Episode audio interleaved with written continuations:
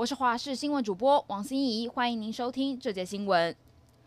受到锋面通过影响，昨天开始为中部以北地区带来降雨。今天上午仍然受到锋面影响，中部以北东半部有局部雨，但下午起到周一降雨范围缩小，剩下北部东半部有局部短暂雨，中部山区偶尔有零星少量降雨。而今天中部以北偏凉，南部白天微热，早晚凉，预估北部高温只有约二十一度，其他地区大约在二十四到二十九度。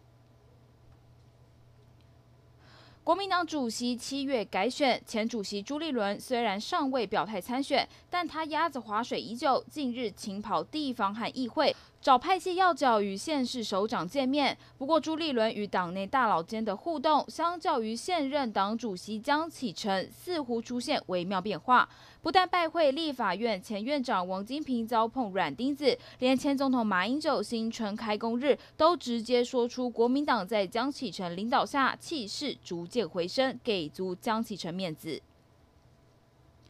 奥斯卡影帝尼克拉斯凯吉第五度结婚，他这回的婚姻可说是父女恋，因为日籍老婆织田理子整整小他三十岁，两人在日本相识，因为疫情的关系，尼克拉斯凯吉是以视讯的方式求婚，上个月在赌城举办婚礼。另外，嫁给哈利王子后纷扰不少的梅根，将在欧普拉的专访中透露自己在英国的种种不开心遭遇，还没播出就引发高度关注。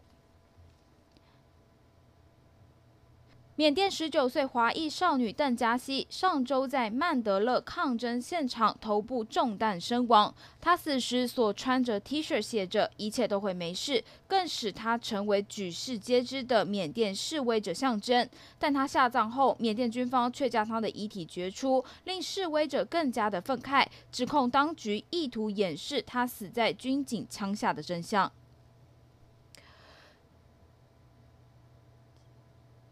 西非国家几内亚爆发伊波拉疫情，十八位确诊者中四人不治。周边六国在对抗新冠病毒的同时，无法准备伊波拉病毒疫苗。国际移民组织呼吁全球募款防堵伊波拉病毒再度大爆发。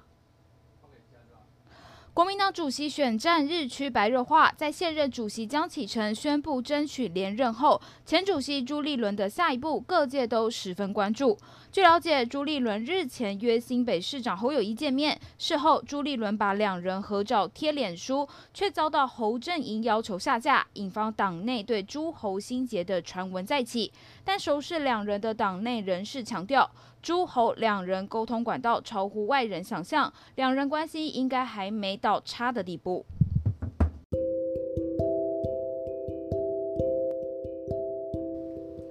以上就是这一节新闻内容，非常感谢您的收听，我们明天再会。